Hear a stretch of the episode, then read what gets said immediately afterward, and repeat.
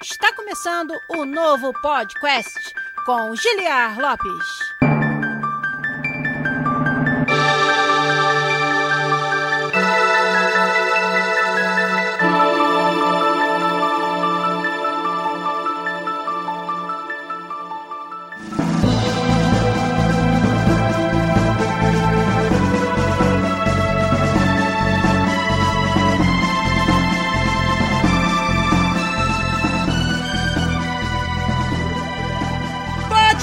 Podcast na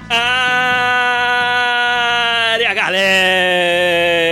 Estamos de volta mais uma vez nesse que é o único podcast onde você conversa em português com profissionais da indústria de games internacional. Eu sou Giliar Lopes, designer dos games da série FIFA aqui na Electronic Arts em Vancouver, no Canadá, conversando com vocês mais uma vez em mais uma live de gravação do nosso querido podcast. Nós estamos aqui via Twitch em novo horário, twitch.tv barra podcastbr, às quintas-feiras à noite, para você que quer acompanhar ao vivo, quer se tornar um dos nossos fãs mais chegados e participar via chat de todas as nossas discussões aqui, é lá no twitch.tv podcastbr, quintas-feiras. A gente tenta começar às 10h30, hoje, por exemplo, começando às 11h15 praticamente da noite. No horário de Brasília, 6h15 da tarde. Tarde pra noite, aqui em Vancouver. Em breve, essa diferença de 5 horas vai cair pra 4 e aí vai ser mais tranquilo pra gente manter o horário combinado das nossas lives aqui. Então, já quero deixar um salve pra galera que está na nossa live nesse momento, me ajudando a fazer o episódio 367, um episódio sobre as notícias do Google Stadia e o futuro dos games na nuvem. Meu salve hoje vai para o Rafael Kennedy, o Menino Sombra, o Fefer Locão XD, o melhor nick do nosso chat, o Sr. Cevada, meu querido, do canal de pautas do nosso Discord, o Marlon Gabriel 89, o Body of War, o Thiago CWB, o Ciro Facundo também, o meu querido Game no Pote, nosso patrono e editor de vídeos aí do canal do podcast. A Lucecil, nossa querida moderadora, que infelizmente teve que sair mais cedo hoje. O Bernardo com vários N's e vários R's, figurinha fácil também. O Mario Rez, que tá aí dando a boa noite dele. O André NSFW, que vai guardar os comentários not suitable for work, não propícios para o trabalho. Vai guardar para ele durante essa live um pouquinho aí. Aquele GIF, aquele videozinho que você tava querendo postar aí no chat. Segura que aqui podcast, é podcast, é de família. O JV Munduruca também dando boa noite dele aí. Com certeza tem mais uma galera nos acompanhando na live aqui do episódio 367, nessa quinta noite. Vamos falar então das últimas notícias do Stadia, do futuro dos games na nuvem. E vamos começar o episódio como a gente sempre faz, deixando uma perguntinha para vocês aí no chat. Hoje a gente vai ter mais de uma pergunta, hein? Mas a primeira delas vai ser a seguinte: para vocês, do que vocês viram e talvez jogaram, não sei, o que deu certo e o que deu errado no Google Stadia até aqui. Stadia que foi lançado em novembro de 2019, tem um pouco mais de um ano aí. O que, que na visão de vocês deu certo e o que, que deu errado para o Google Stadia? Eu vou deixar vocês digitarem aí, vou partir para os avisos de hoje e na volta a gente lê as suas respostas aqui no chat da Twitch. Vamos lá começar então o episódio 367 do podcast.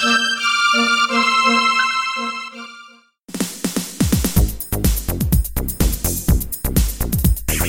avisar todos vocês que curtem o nosso trabalho, o nosso conteúdo aqui no podcast, que vocês podem nos ajudar e muito. Eu preciso da ajuda de vocês, na verdade, para continuar trazendo esse conteúdo aqui, trazendo episódio toda semana, fazendo nossas lives, publicando na versão podcast, editadinha, bonitinha, limpinha, pelo nosso querido editor, o mestre editor Zabuzeto, melhor editor de podcasts do Brasil. Para bancar tudo isso aí e garantir que a gente continue podendo trazer esse conteúdo aqui, a gente precisa, como eu falei, da ajuda de vocês nas nossas campanhas de financiamento coletivo, lá no Patreon Patreon, patreon.com.br podcast ou no PicPay, picpay.me barra podcast. Mas vocês ajudam demais também, deixando aí uma sub pra gente no Twitch com a sua conta Prime Gaming. Lembrando a todo mundo aí que virou o mês, acabamos de entrar no mês de fevereiro e Prime Gaming, como vocês sabem, vocês precisam renovar as assinaturas todo mês dos seus canais preferidos. Se o podcast, humildemente aqui, for um dos seus canais preferidos, a gente pede muito a sua ajuda com a sua assinatura Prime Gaming aqui no Twitch, que ajuda a gente demais a continuar nesse caminho. Então, muito obrigado a todo mundo que já nos ajuda aí, que é um patrono ou é um subber aqui no Twitch. E vocês todos ganham também privilégios no nosso Discord. Nosso Discord tem link para ele em todos os posts que saem no YouTube. A live de gravação é exportada para o YouTube depois. E também no nosso site podcast.com.br. Você vai ali no cantinho direito, tem o ícone do Discord, é o invite para você entrar na melhor comunidade de desenvolvimento de games do Brasil, que é o Discord do Podcast. E lá você vai ter papéis específicos para quem é patrono, patrono premium e também assinante do Twitch no nosso canal. Os patronos premium ainda participam de um hangout todo mês com a gente. Fizemos o de janeiro na semana passada, foi bem legal. E em breve vamos estar marcando aí o hangout de fevereiro com os nossos patronos premium mais chegados. Então, vambora, depois dos avisos dados, parte 1, ler as respostas de vocês. Pra pergunta que eu deixei aqui nessa live ao som de fundo de Streets of Rage. Ver o que vocês responderam sobre o que deu certo e o que deu errado na estratégia do Stadia até agora. O Pita666 falou que acha que o que deu errado no Stadia é não ter um catálogo, tipo Game Pass, ou seja, não ter se tornado o Netflix dos games que a gente achou que iria se tornar. Vamos falar sobre essa parte do modelo de negócio daqui a pouquinho. O JV Munduruka falou que basicamente foi a cobrança de entrada sem ter um catálogo interessante. Tem um custo para você entrar, tem um custo mensal se você quiser a melhor qualidade, né, o Stadia Pro, mas não tem uma assinatura onde você possa jogar quanto você quiser, não é isso? Então, novamente aí, o modelo de negócios foi o que deu errado pro JV Manduruca. O Bernardo acabou de falar que acho que deu certo ele chamar a atenção do público e das outras empresas da necessidade de debater, empreender e expandir o cloud gaming. Ou seja, o Bernardo tá achando que o Stadia fez favor pros outros. Ele apenas aumentou aí o conhecimento das pessoas e o interesse das pessoas no cloud gaming. De fato, faz sentido isso aí. Na verdade, não obteve muito o seu sucesso comercial até agora. O Marlon Gabriel falou que anunciou cedo demais, eu também concordo. O Benito Sombra falou que foi a tecnologia certa no timing errado, parecido com o que outros falaram aí. O número de pessoas que têm acesso a uma internet que segure a onda ainda é muito baixo, na opinião dele, olha aí. E talvez no futuro ainda dê certo. O Rodrigo Ferro falou que não colou o Stadia por conta da falta de jogos mesmo, que sempre é o principal diferencial, nós vamos falar disso também. O André falou que faltou know-how do Google em games mesmo, né? E o Pita666 disse que ficou sabendo que os funcionários do Stadia eram obrigados a jogar Destiny 2.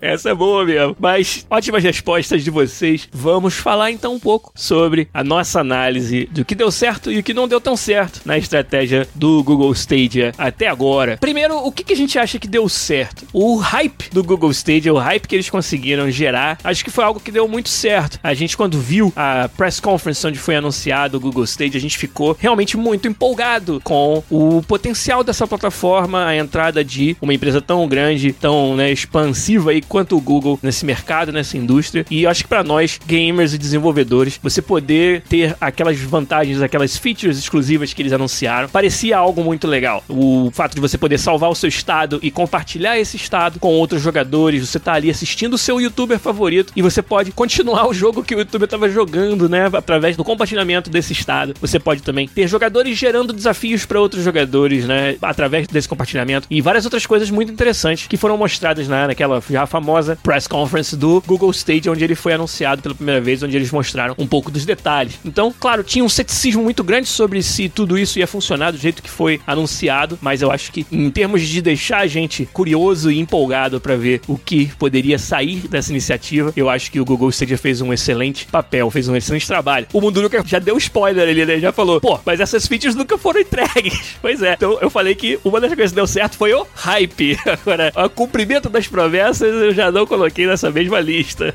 O Garu acabou de falar ali, lá, prometer e não cumprir acaba com a moral de qualquer um. E ele tem toda a razão. O que mais que eu acho que deu certo? Pra gente ficar só pelo que deu certo por enquanto, no caso do Stadia. Eu acho que deu certo aonde a conectividade estava disponível. Parece que a tecnologia deu certo. Parece que rodam bem os jogos e com o passar do tempo foi melhorando ainda mais essa cobertura. Eu não sei se a realidade de um país, por exemplo, como o Brasil, Brasil, onde talvez as conexões sejam bem mais instáveis e até mais caro você ter uma conexão com uma banda muito maior. Não sei qual é a realidade, né? E sequer se ele é suportado. Até falem para mim aí no chat. O Google Stadia lançou oficialmente no Brasil? É suportado no Brasil? É pior que eu não sei. Entrei nesse episódio aqui sem pesquisar essa parte. Mas aqui fora, na América do Norte, pelo menos, a experiência parece que é muito boa. Menino Sombra acabou de me perguntar se eu cheguei a ter acesso e o que eu achei da experiência. Eu fui vítima do hype, fiz o pré-order, mas depois pensando melhor e observando alguns dos anúncios anúncios perto do lançamento, eu cancelei meu pré-order e na verdade até hoje não experimentei o Stadia. Então, tudo que eu tô falando aqui sobre a forma que ele funciona é, na verdade, opinião de terceiros que eu tô compartilhando aqui. O pessoal já acabou de me atualizar aí, o Garu e o Fefer Locão XD falaram para mim que não é suportado no Brasil. E o Garu falou que na Europa também roda redondinho. Europa que é um continente, principalmente os países mais desenvolvidos da Europa, que tem, na verdade, um acesso muito mais barato e facilitado à internet banda larga do que a América do Norte. É bem mais barato você ter uma boa conexão nos países da Europa, como Inglaterra, França, etc., do que aqui na América do Norte. Game no acabou de reforçar ali que ele acha que eles deram um passo maior que a perna. Mas eu acho que, assim, uma boa parte do ceticismo que a gente tinha com relação à tecnologia, pelo menos nos territórios onde a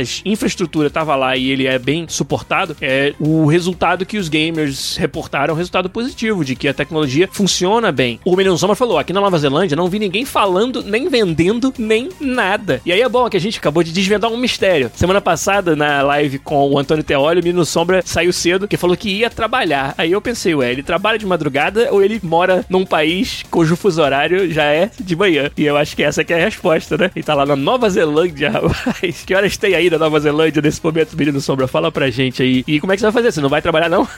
como é que vai ser essa sexta-feira aí? Fala pra gente. O Garu falou, ó, só faltam os jogos. Pois é. E o Munduruka falou que o Assassin's Creed Valhalla e o Cyberpunk 2077 rodam muito bem. O Draconis717 falou que comprou um aqui em Vancouver. E se você joga conectado com cabo, roda relativamente bem. De vez em quando dá para sentir um input lag, mas não tão frequente. Legal, seu relato aí, ó. A falta de jogos interessantes é o que fez o Draconis717 perder o interesse. E o Garu até nos lembrou do nosso querido Wellington Balbo lá da Discord, que é, vamos dizer assim, pende pro lado do caixismo, né? E ele falaria que faltou um Game Pass, né? Na proposta do Stage aí, eu concordo aí com o Garu. O Fefer Locão falou, ó, teria que ser bem mais barato para compensar. Todo mundo gosta de ter um console, apesar do preço estar bem alto. Menino Sombra já lembrou a gente aqui, ó, tá no trabalho agora lá na Nova Zelândia, são 3h25 da tarde, olha só. Então tá até bem antes do meu horário aqui, são 6h25 da noite de quinta-feira. Que mais que deu certo no Stage aí? Vocês mencionaram aí, né? O JV Munduruka que falou do Assassin's Creed e do Cyberpunk rodarem bem. O Cyberpunk foi um caso engraçado, né? Porque saiu com muitos defeitos, com muitos bugs, muitos crashes em todas as plataformas de console aí. E no Stadia, aparentemente estava rodando muito bem. Muita gente falando que a melhor forma de jogar o Cyberpunk 2077 era no Stadia. Então, esse é um exemplo de como plataformas de jogo na nuvem, de cloud gaming, podem oferecer soluções para esses probleminhas de setup local que você pode ter quando você joga os jogos no seu próprio console ou no seu PC. O Cyberpunk 2077, na verdade, acabou sendo um carro-chefe legal para fazer propaganda do Stadia muito recentemente aí. E é mais uma coisa que eu acho que deu certo no Stadia, que é mostrar que com essa plataforma você precisa se preocupar ainda menos com a estabilidade, com a manutenção do seu console. Você não tem um console para dar manutenção ou para ele poder quebrar e você ficar sem seus jogos, né, sem poder jogar, ou ao PC onde você tem que lidar ali com a configuração do seu equipamento. Stadia, mais ainda do que o console, é uma plataforma supostamente, pelo menos quando ela funciona bem, em que você pode simplesmente se esquecer do resto e apenas jogar, inclusive com essa vantagem de poder jogar em qualquer tela, né, em qualquer dispositivo que possa fazer o download das imagens do jogo e seu controle conectado direto no data center do Google. Então essas foram mais ou menos as coisas que eu acho que deram certo na proposta do Stadia até aqui, mas acho que tem bastante coisa pra gente falar sobre o que deu errado. Antes de entrar nessa, deixa eu ler um pouquinho mais aqui dos seus comentários. O Pita666 tá adiantando pauta e falando que o xCloud vai dominar tudo, ninguém vai conseguir bater de frente. Olha aí. Ó, no interior de São Paulo ele jogou Gear 5 no Samsung, foi emocionante. Imagino que seja num celular Samsung Android, olha aí, foi emocionante para ele. O Draconis falou que ajudou, né, o Stadia a mostrar um potencial da tecnologia, inclusive incentivando outros players como a Amazon a investir no seu próprio serviço de cloud gaming. A gente vai falar sobre esses outros players na segunda parte do nosso programa de hoje, quando a gente falar um pouco mais sobre o futuro dos games na nuvem. E o que deu errado então no Stadia? Vamos listar algumas das coisas que não deram tão certo nessa execução do plano até aqui. A primeira coisa que acho que vocês já mencionaram muito aí e que faz uma ligação direta com uma notícia que saiu essa semana é a falta de jogos e principalmente de jogos exclusivos. Se você vai até pegou na ferida ali falando que o Stadia tem o mesmo problema do Xbox, não tem bons exclusivos. Olha que a Microsoft tá mudando esse paradigma aí, tá mudando esse argumento, seu Cevada. Mas falando do Stadia, os jogos foram o grande problema. Eu acho que é o principal que não deu certo. No final das contas, a gente joga por causa dos jogos. O gamer, ele vai estar tá sempre na plataforma plataforma onde houver os melhores jogos. E isso aí é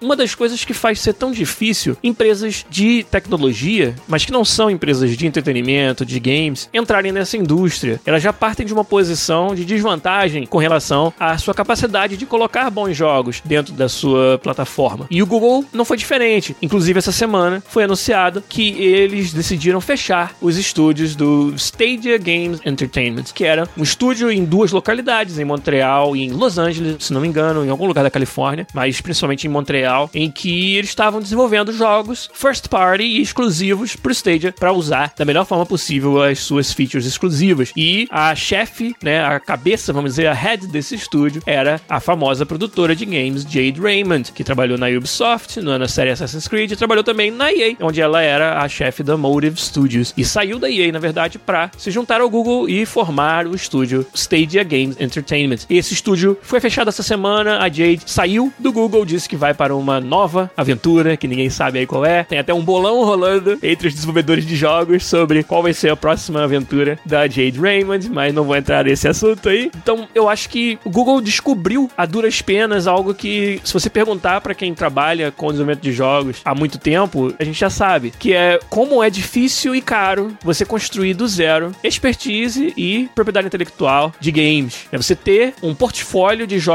first party exclusivos, quando você não é uma empresa que tem essa fama ou essa cultura ou essa estrutura montada, é muito difícil. Montar um time do zero para desenvolver games é muito difícil. E mesmo quando você monta um time, esse um time vai fazer quantos jogos, em quantos anos, né? Se você vai acabou de falar ali, ó, eles acharam que ia sair The Last of Us 2 em dois anos, e mesmo que não fosse um jogo do tamanho ou da qualidade do The Last of Us 2, fazer qualquer jogo em dois anos, exceto quando é um escopo muito pequeno, né? Os jogos de menor expressão, já é muito difícil. Não importa o tamanho do seu time, não importa o quanto você está disposto a investir de dinheiro. E a gente nem sabe o quanto o Google realmente colocou de peso de dinheiro por trás. Mas dinheiro por si só não iria ter resolvido também todos os problemas. Eu faço um paralelo que é bem fácil de fazer com a própria Microsoft. A Microsoft é uma empresa de tecnologia, primeiramente, né? E que entrou no universo dos games já há muitos anos com o primeiro Xbox ali na época do PlayStation 2. E olha como a Microsoft teve que, a duras penas, ir aprendendo a trabalhar nesse mercado. Ela patinou bastante em vários sentidos, mas também conseguiu um êxito muito legal na segunda geração do seu console com o Xbox 360 já. Mas até mesmo uma Microsoft, que já vem com todos esses anos aí investindo nessa área, se encontra nesse momento numa posição de ter ficado para trás com relação a jogos exclusivos e estúdios first party. E tá remediando isso gastando uma grana comprando novos estúdios. Então é mais um exemplo do quão difícil é para uma empresa de tecnologia que não entende de games e não tem o arranjo para o desenvolvimento dos games entrar nessa indústria. E o Google quase que desistiu da luta antes do primeiro round, né? Porque a Stadia Games Entertainment, na verdade, não lançou jogo nenhum e está fechando as suas portas. E o Google dizendo que não é o fim do Stadia, que eles vão investir agora mais em facilitar para que os jogos third party, os jogos dos estúdios independentes, não vinculados à Google, publiquem no Stadia. E até um resultado disso também é o, o anúncio de Madden e FIFA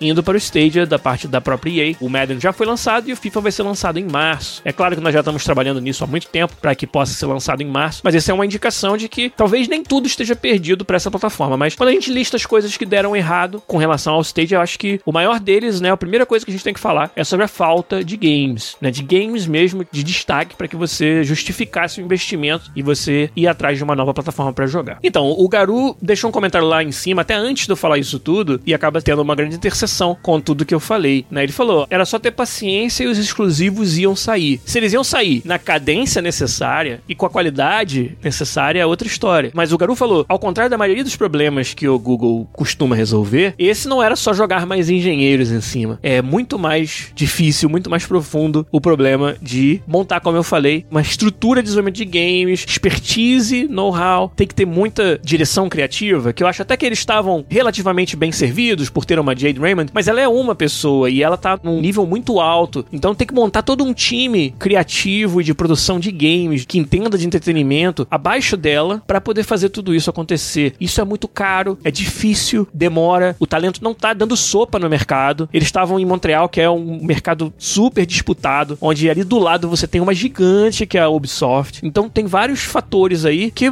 eu tenho quase certeza, sem ter estado lá dentro, né, que a Google subestimou o quanto de tempo e talvez de dinheiro, mas certamente de tempo que leva para você sequer construir esse tipo de estrutura, né? Esse eu acho que é um dos grandes motivos pelos quais deu errado. O Garu falou: a Amazon tem o mesmo problema. Alguém sabe quantos jogos AAA foram lançados no Lumberyard? Nem eu. Pois é, exatamente. O Game do Pot lembrou que os pre-orders e o pessoal que adquiriu o stage no lançamento acabaram sendo utilizados como beta testers e isso deu uma queimada legal no filme do Stadia. Eu concordo também. O Menino Sombra falou, ó, talvez a estratégia deles poderia ter sido focada em transformar casual gamers em Stadia gamers. Pegar o público casual e levar pro Stadia sem ter aquela barreira de entrada, aquele custo alto do console no começo. E não necessariamente bater de frente com os hardcore gamers que estão com a Sony, que estão com a Microsoft e tudo mais. Comentário bem interessante que na verdade me dá uma ponte pro próximo ponto que eu vou falar sobre o que deu errado no Stadia, que eu acho, né, pelo menos, que é a sua escolha de modelo de negócios. Vocês falaram muito ali em cima. Cara, a gente achou que ia ser o Netflix dos games. Achou que ia ter um plano em que você joga o quanto quiser pagando uma assinatura. Tipo, falta um Game Pass. Foi o Garu que falou, falta um Game Pass. Então eu acho que esse foi um outro erro do Stadia no seu modelo de negócio. No final das contas, você tinha um custo e tinha que lidar com uma tecnologia totalmente diferente, você tinha que ver se a sua conexão ia dar conta e as vantagens eram em termos de plano de negócio, modelo de negócio, não eram nenhuma. Você não tinha uma biblioteca de jogos à sua disposição, você ainda tinha que comprar os jogos. Tendo uma assinatura Pro, você ganhava um joguinho aqui e ali, mas nada chamativo, é pior ainda do que uma PS Plus da vida. E de resto é a mesma coisa, você tem que continuar pagando pelos games. Você tem um custo inicial, pode não ser o custo de um console, mas é um custo de você comprar o kit do Stadia com o controle, com o Chromecast. E essa proposta de valor, sem uma forma de você acessar os jogos mais livre, que batesse com essa expectativa da galera de que fosse o Netflix dos games, eu acho que meio que, né, diluiu o valor que o Google Stadia podia trazer para todo mundo. Então eu acho que eles não tendo conseguido implementar um modelo de negócios mais atrativo e pior, terem dado a chance de outras empresas virem com um modelo de negócios que o Stadia devia ter tido, que é no caso, obviamente, a Microsoft com seu Game Pass, tem iniciativas da EA, né, com o EA Play, que era EA Access, tem outras publishers fazendo também os seus modelos de assinatura onde você joga à vontade, e o próprio Google Stadia, que era a plataforma onde isso parecia que fazia mais sentido, não ofereceu esse modelo de negócios. Por isso que eu acho que essa parte do modelo de negócios também foi um grande fator que prejudicou a aceitação do Stadia aí, que o Stadia atingisse seus objetivos até agora.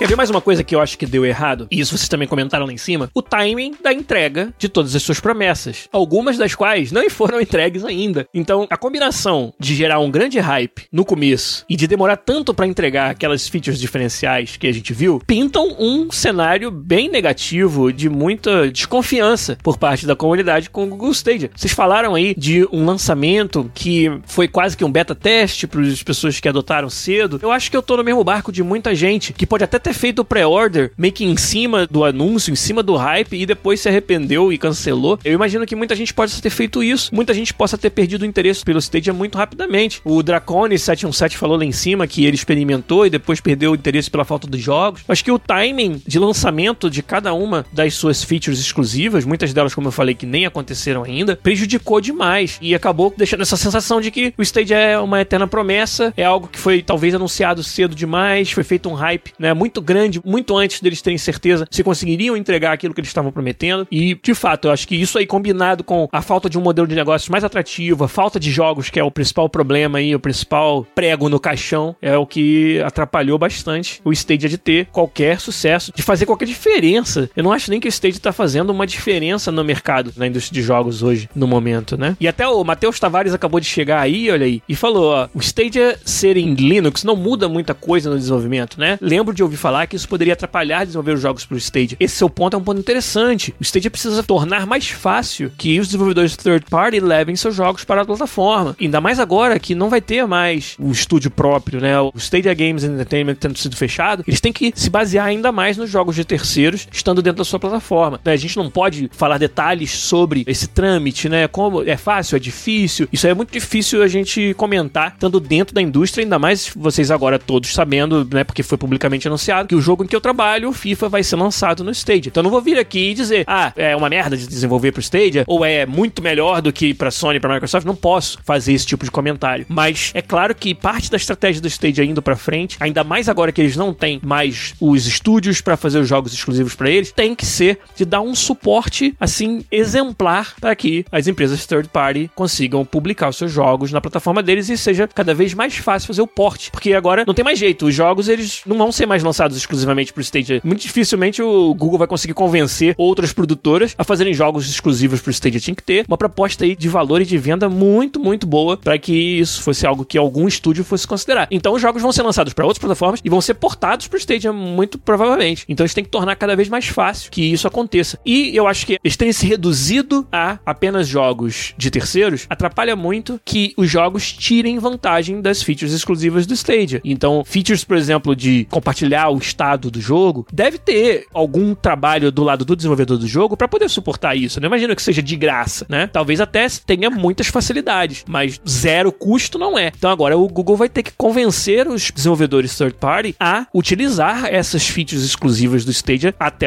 atingir o seu potencial. Mas fazer jogos cujo design é feito todo em torno dessas features já não é mais algo que vai acontecer, porque os jogos não vão ser exclusivos para o Stadia. Então, isso que eu acho que a Google perde com essa decisão de trocar de estratégia e não ter mais jogos first party sendo desenvolvidos. Mas de novo, é muito difícil, cara, você do zero se tornar um produtor de jogos AAA de respeito e construir times e estúdios do zero. E eu acho que a Google subestimou demais o custo e a dificuldade de fazer isso, o custo de tempo, o custo de dólares e decidiu então desistir dessa parte do negócio pelo menos. Né? Então, gente, chegamos no fim da primeira parte da nossa conversa. Vou deixar mais uma pergunta para o chat. Vocês vão me responder. A gente vai fazer uma pausazinha e uns avisos. Na volta, eu leio o que vocês digitaram por aí. A pergunta da segunda parte vai ser: para cada um de vocês, daqui a quantos anos vocês acham que o cloud gaming vai ser a sua principal plataforma de jogos? Você pode inclusive responder nunca, né? Se você acha que isso não vai acontecer nunca. Mas quanto tempo você acha que falta? Vai ser em um ano que você vai estar tá primariamente jogando cloud gaming? Vai ser em 3, 10 anos? Vai ser nunca? Eu queria que vocês respondessem aí. O Matheus até perguntou, o Matheus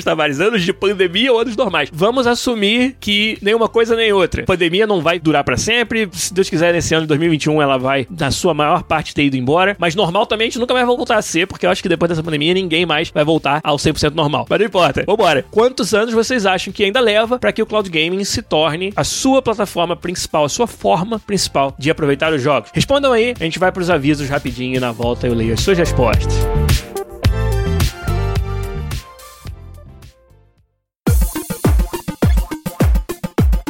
Mais avisos para dar para vocês aqui, muita coisa boa acontecendo. Uma das coisas boas para esse ano de 2021 é a minha parceria com a Mentorama, uma escola online de profissões desejadas, onde há cursos totalmente online feitos para se adequar à rotina do aluno e onde você vai aprender profissões muito procuradas aí na indústria. E claro, qual profissão mais procurada? Desenvolvimento de games, game design, desenvolvimento de games com Unreal, com Unity e vários outros cursos você vai encontrar lá na na mentorama.co, é o site da Mentorama, uma escola online de profissões desejadas e da qual eu sou parceiro. Serei mentor nos cursos de game design da Mentorama que estão chegando aí esse ano e vou também oferecer muito conteúdo gratuito o ano inteiro. Isso aí vai ser muito legal. A Mentorama vai apoiar aqui o podcast, que é conteúdo gratuito sobre desenvolvimento de jogos que a gente compartilha, mas também vamos fazer juntos muitos webinars gratuitos focados em diferentes aspectos, diferentes diferentes níveis do aprendizado da indústria de games, do game design principalmente, que é a minha especialidade. Então, para esse ano de 2021, você pode esperar muito conteúdo e uma boa parte dele gratuito que vai ser disponibilizado através dessa minha parceria com a Mentorama. Estou muito feliz de poder expandir ainda mais esse trabalho de conectar com a indústria brasileira, de apoiar os jovens desenvolvedores do Brasil através da minha parceria com a Mentorama. E esse ano de 2021 vai ser um ano gigante para gente poder fazer isso. Além disso, queria avisar você vocês que estamos começando um processo de divulgação do podcast em todos os lugares que a gente conseguir entrar, na verdade, mas principalmente outros podcasts de nome, de peso. E vocês vão ver que eu vou aparecer em vários podcasts diferentes aí, vou trazer também convidados de outros podcasts para fazer um crossover com a gente aqui. Até quero pedir para vocês, quem aí da nossa comunidade conhece podcasts grandes, podcasts que vocês acham que vão ajudar a divulgar o nome e o trabalho do podcast aqui, manda essa dica para mim lá no Discord, manda qualquer mensagem, qualquer meio que você me encontrar, manda mensagem privada no Twitter, tá valendo tudo. Digamos que você seja primo do vizinho do Jurandir do 99 Vidas, ou você já jogou bola com a galera do Jovem Nerd. Não que eles joguem bola, né? Acho que não. Ou você leva para passear o cachorro do Joe Rogan,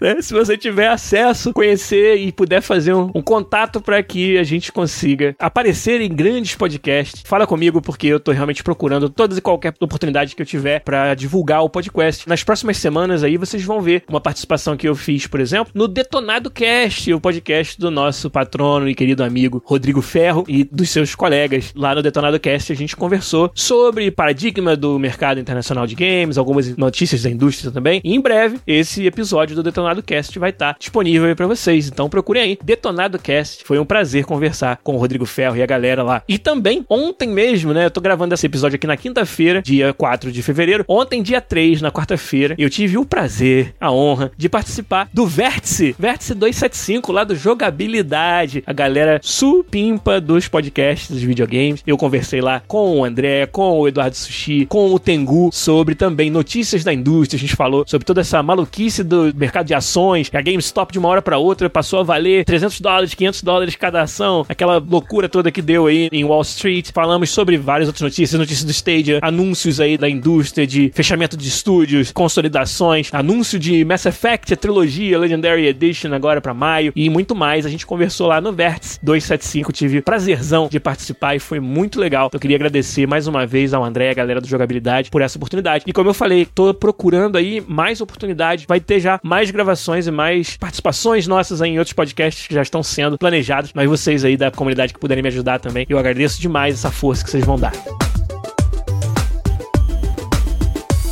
Vambora então, ó. Tem resposta grande pra cacete aqui no chat. O que, que vocês acham da pergunta que eu fiz, que é, daqui a quantos anos você vai estar usando os jogos na nuvem como sua principal forma de apreciar os jogos? Cara, tem muita coisa no chat que foi até antes disso, que vocês falaram que eu não tive tempo de ler, olha aí. O JV Manduruca foi o primeiro que respondeu. Falou, cinco anos ele acha que vai levar, depois que o Série X começar a perder espaço, segundo o Munduruca. Cinco anos, hein? Cinco anos, é... será que é um tempo curto para você mudar a sua principal forma de jogar para o cloud gaming? Será? Deixa eu ver o que mais aqui, ó. O Garu falou que, ó, a parceria com FIFA pode dar um bom caldo para o Stadia, principalmente se eles integrarem com o YouTube. As possibilidades são infinitas, bem legal. O Bernardo falou que ele acha que entre 5 e 15 anos. É uma janela bem grande aí, que eu acho que é, é uma resposta conservadora, né? Você não apostou muito, mas é uma resposta sensata, eu acho. O menino Sombra, que tá lá da Nova Zelândia, falou: Eu moro na roça, longe de qualquer data center. Então eu acho que aqui nunca. Mas se eu estivesse numa cidade grande, eu diria nunca também. Então, o menino Sombra não leva fé no cloud gaming. Vocês acham, por exemplo, que para jogos em que a latência é algo muito sensível, shooters, jogos competitivos, ultra competitivos, vocês acham que algum dia a gente vai poder ter o cloud gaming como a plataforma padrão para esse tipo de jogo também? Falem o que vocês acham. O Rodrigo Ferro falou, ó, conhecendo a internet no Brasil, acho que pelo menos 5 anos. Eu acho que 5 anos é pouco, cara. Pensando por esse lado principalmente. O Bernardo lembrou do 5G, tecnologia de conectividade móvel, que está começando a se espalhar cada vez mais, está cada vez mais presente e que promete banda muito mais larga, né, e uma conexão muito mais estável. Então, 5G pode ser que faça toda a diferença nesse caso, hein? E o menino Soma falou: beleza, 5G, mas e o preço? Se 5G for muito caro, aí já começa a não ter tanto futuro mais garantido, né? O Game no Pot acha que vai demorar bastante bastante ou nunca acontecer, principalmente morando no Brasil. Ele falou que não curte a ideia de depender da internet para jogar. Para ele, o console onde ele pudesse escolher baixar ou jogar em cloud seria o ideal. Liga aí pra Microsoft, né? Liga lá pro Phil Spencer e vê se ele tem alguma coisa aí parecida com isso sendo planejada para você. O Pita666 pediu para eu avisar no Discord quando for acontecer esses eventos, né? Da, da, da Mentorama que eu falei nos avisos. É claro que vocês vão saber, a gente vai divulgar bastante aqui, com certeza. Assim que tiver um calendário, vocês vão saber até com bastante antecedência. A Aline LB1 falou que, como principal plataforma, ela acredita que não, que não vai acontecer, na verdade, nunca. Mas talvez como uma segunda opção, em dois anos possa acontecer. E aí ela fala, por causa de tudo que a Microsoft está fazendo. Interessante você ter citado especificamente a Microsoft, que a gente vai falar daqui a pouco sobre os outros players dessa brincadeira do cloud gaming aí. Muito boa a sua resposta. O Thiago CWB acha que o cloud gaming vai funcionar melhor para mobile em poucos anos, mantendo o mesmo nível dos jogos de melhor qualidade já existentes, mas rodando em aparelhos mais fracos. Já para consoles, ele acha que não vai funcionar tão cedo. Olha aí. Queria entender um pouco melhor por que, que você acha que tem essa grande distinção entre funcionar nos consoles e nos dispositivos móveis. Será que é pela demanda dos jogos em si? Demanda de processamento dos jogos? Eu não entendi muito bem por que essa distinção. O Matheus Tavares lacrou ali, ó. 5 a 10 anos. O que preocupa mais é não ter os arquivos do jogo para fazer backup. Naquela ideia, garantindo um museu do videogame. A preservação dos jogos é algo que fica prejudicada ou ameaçada quando você tem todos os seus jogos apenas como licenças e você, na verdade, não tem formas de garantir a preservação daquilo você mesmo. Precisaria que essas empresas é que garantissem essa preservação. É uma questão interessante. Eu não acho que é uma questão que vá mudar completamente o mercado e fazer com que esse modelo fracasse por causa dela, mas é uma preocupação que eu acho muito válida e interessante que você decidiu fazer aí. O Garu falou que é mais aqui, ó. É para onde a indústria está migrando. Ou seja, o cloud gaming é o futuro na opinião dele. Mas não acho que será a forma que imaginamos, tipo, streaming full, fazer o streaming da imagem inteira, sem uma forma de baixar o jogo, ter algum processamento local, né? Isso aí é algo que está sendo estudado por várias dessas plataformas, né? É um tiro no pé, na opinião do Garu. Há um público consumidor muito grande que não terá acesso à banda larga tão cedo. Ignorar isso é perder dinheiro e eles não vão querer perder dinheiro. Interessante essa sua resposta, Garu. Muito boa, por sinal. Deixa eu ver o que mais que vocês falaram aqui. Ó. Tem muita resposta legal. Só para dar aquele fechamento na opinião do Thiago CLWB, ele acha que é o estilo dos jogos do mobile que vai fazer com que seja mais fácil esses jogos funcionarem via cloud gaming. E já um FPS, por exemplo, devido a essa necessidade da responsividade da latência ser algo terrível, ele acha que FPS não vai ter como funcionar igual nos consoles através do cloud gaming e por isso sempre vai ter um mercado para os jogos que são rodados localmente no seu console. Bem interessante. O Car FDA falou: Eu acho que no longo prazo os jogos em nuvem vão acabar com os consoles, ou pelo menos vão deixar os consoles para um nicho muito reduzido. Mas, na sua opinião, deve demorar, não é isso? Muito boas as suas respostas. Vamos agora então para essa segunda parte da nossa conversa falar sobre o futuro do cloud gaming, futuro dos games na nuvem, falar de alguns dos players que estão ativos nesse meio aí, Stadia, Amazon Luna,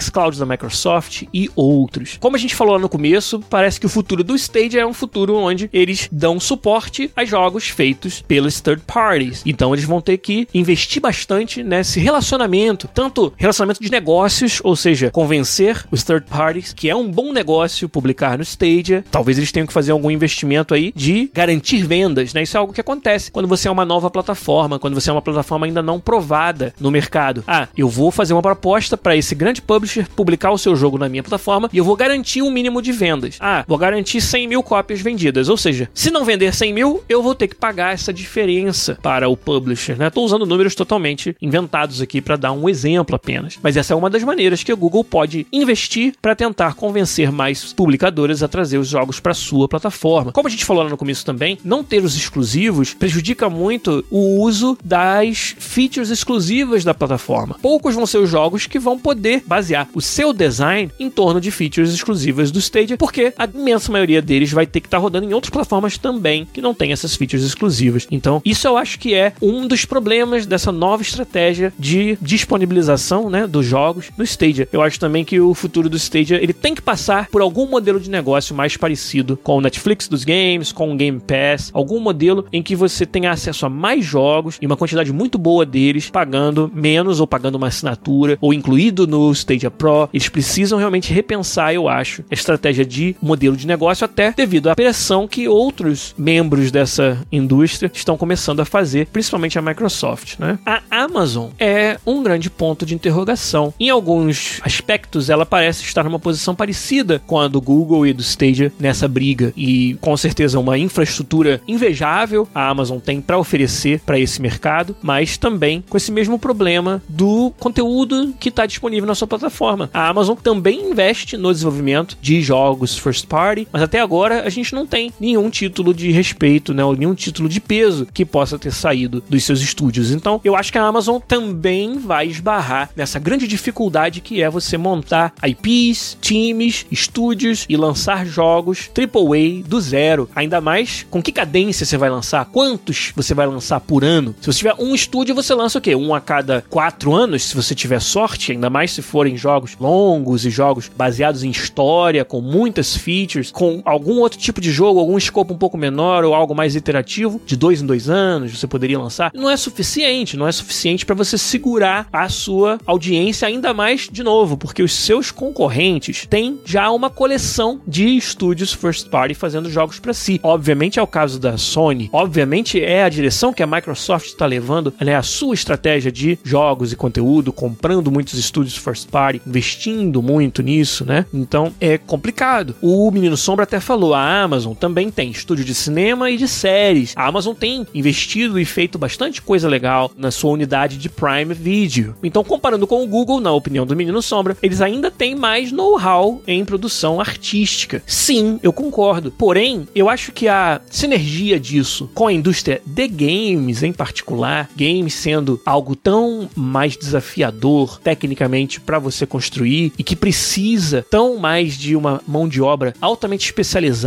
e altamente experiente para você fazer os maiores e melhores jogos e também o ciclo de tempo que leva para produzir um jogo comparado com uma série ou um filme, eu acho que nesses aspectos essa vantagem se dilui bastante, menino sombra. Eu acho que na parte do criativo, como você falou, produção artística, eu acho que você poderia ter alguma sinergia, mas na produção técnica dos games, eu acho que ainda a Amazon vai estar numa posição bem difícil e nesse caso não acho muito diferente da que o Google Stadia está no momento, não. Agora, até pelo vídeo que quem tá na live tá vendo aí, eu coloquei um Xbox Games Showcase tocando, né? Tá passando um joguinho mais ou menos aí, tal de Halo, por enquanto, mas daqui a pouco tem jogos bons no vídeo. Até baseado nisso, vocês já sabem de quem que a gente vai falar agora. Que eu acho que quando a gente fala de futuro dos games na nuvem e a gente até analisa as dificuldades que as outras empresas têm nessa área, tem um concorrente que se destaca. E vocês estão toda a live comentando esse nome, sobre essa empresa, sobre as, essas estratégias, que são, obviamente, da Microsoft. O tempo todo que a gente está falando sobre isso, vem a Microsoft na cabeça. E o xCloud, né? e a estratégia de modelo de negócios baseado no Game Pass, que eles já implantaram e já estão construindo uma base de usuários fiéis muito grande para ela. Me parece, por essa percepção, por essa vista, que a Microsoft está com a faca e o queijo na mão, que se ela conseguir garantir a entrega da tecnologia por trás do xCloud, que a Microsoft vai estar na posição primordial para tirar vantagem do cloud gaming, ela já tem que resolver o problema dos first party e dos títulos exclusivos de qualquer jeito, porque se tem uma coisa que a gente aponta como uma deficiência das plataformas dela com relação ao seu maior competidor no momento que é a Sony, é nos exclusivos e nos first party. E tanto a própria Microsoft entende isso que está investindo pesado em novos estúdios, em novos jogos, em novas IPs. A Microsoft comprou a ZeniMax, cara. Quando que tu ia imaginar? A Bethesda é da Microsoft, sabe? Então, isso é um sinal muito claro de que formas alternativas de você tentar competir nesse cenário sem o investimento pesado que você precisa para ser dono dos maiores e melhores jogos AAA não dá certo. E uma outra alternativa que eles tentaram até agora deu certo. Então a Microsoft já tem que resolver esse problema mesmo. Então isso já a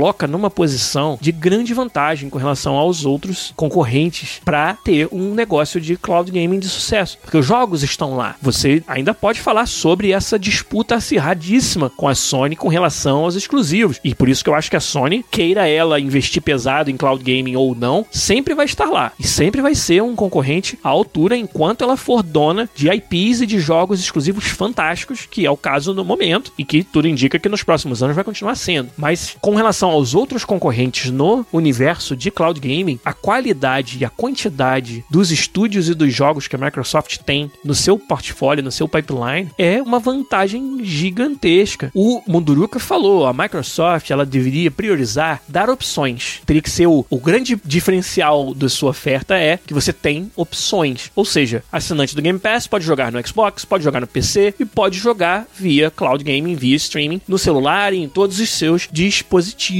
E então, eu acho que não é que ela deveria, ela já tá fazendo, né? Faz muito sentido isso que você acabou de falar e eu acho que bate com a sua estratégia, né? O Menino Sombra fez até uma analogia interessante, considerando que a Microsoft é a dona do Forza, né? Ele falou: a Microsoft tá atrás, mas tá com o tanque cheio. A Sony parece estar na frente, mas só com meio tanque. Se a Sony não acordar para esse lado de cloud e Game Pass, vai ficar para trás no futuro. A gente fala muito disso desde a última E3, desde os últimos anúncios de detalhes dos novos consoles. Quando a gente ficou sabendo da estratégia de modelo de negócio do Game Pass, nos demos conta do quanto a Microsoft está investindo em estúdios first party, a gente discute essa briga desde então e muitas vezes eu mencionei aqui que eu concordo com o que o Menino Sombra falou, que a Microsoft está se posicionando muito bem para o futuro. A força das IPs exclusivas da Sony ainda é muito grande, eu também acho, mas se você projetar não só os exclusivos, mas os modelos de negócio, as formas de acesso que os usuários têm aos seus melhores jogos, a Microsoft tem uma proposta muito boa, muito bem pensada, e o Game Pass é uma das maiores partes disso, um dos maiores componentes de ser tão atrativo ser um cliente da Microsoft nos games hoje. E por isso que eu acho que ela tá com a faca e o queijo na mão, basta provar a tecnologia do xCloud que até onde a gente sabe das pessoas que experimentaram, tá funcionando muito bem. Teve alguém no chat lá em cima que falou que testou, né, o xCloud e que